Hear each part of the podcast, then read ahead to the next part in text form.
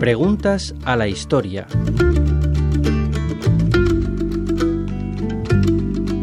¿Existió la xenofobia en la antigua Roma?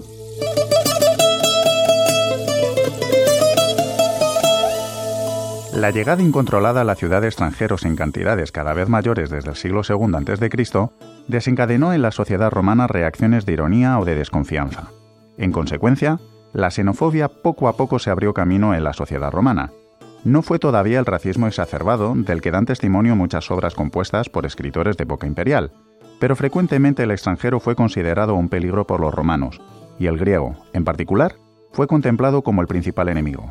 Amanerados, charlatanes, amantes de los libros y el buen vino, así les aparecen los griegos a los romanos a fines del siglo III. En suma, se los considera intrusos que amenazan la subsistencia cotidiana y el orden del ciudadano romano.